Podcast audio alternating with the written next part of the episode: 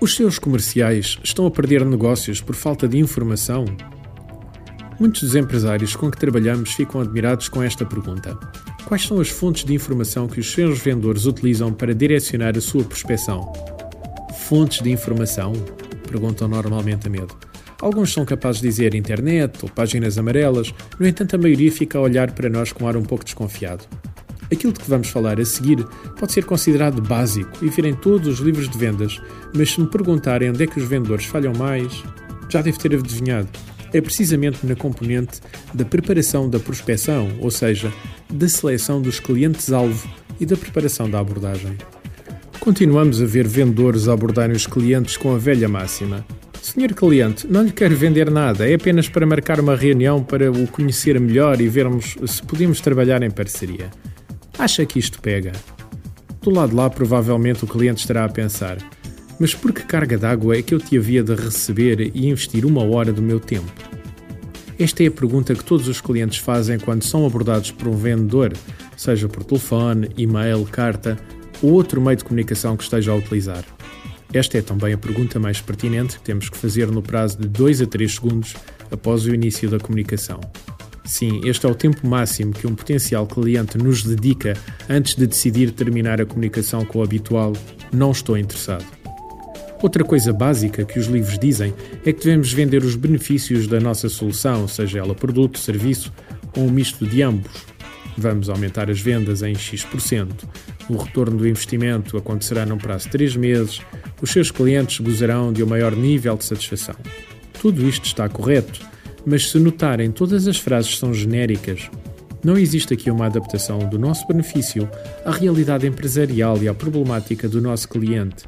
Daí nós termos perguntado no início deste artigo quais as fontes de informação utilizadas.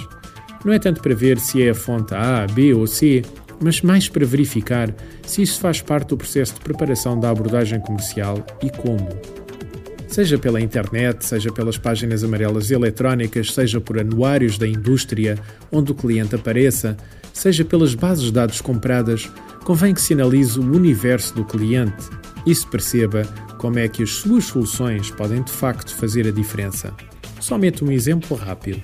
Temos um cliente que é uma empresa de transportes extremamente flexível e que oferece um serviço de entregas just in time aos seus clientes.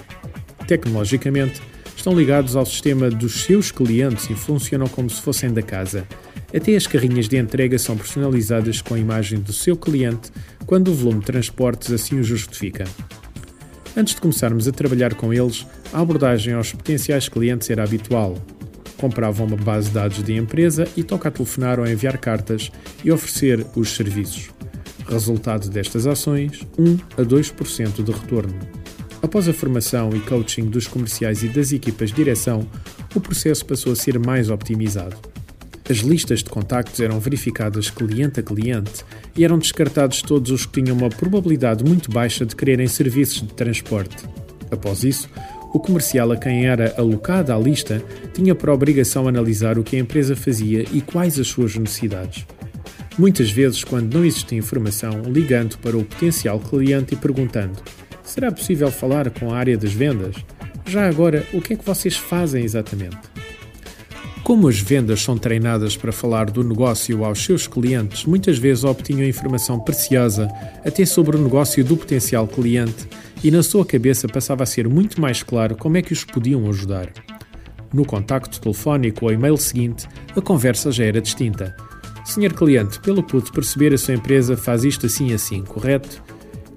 Interessante é que nós temos um serviço de transportes que permite fazer isto e isto e aquilo no vosso caso específico e permitiria obter ganhos nas vertentes X, Y e Z. Acha que seria interessante conversarmos um pouco sem compromisso sobre isto? Com esta mudança de trabalho comercial e abordagem, o nosso cliente conseguiu passar de 1 a 2% de taxa de conversão para a reunião para cerca de 35 a 40%.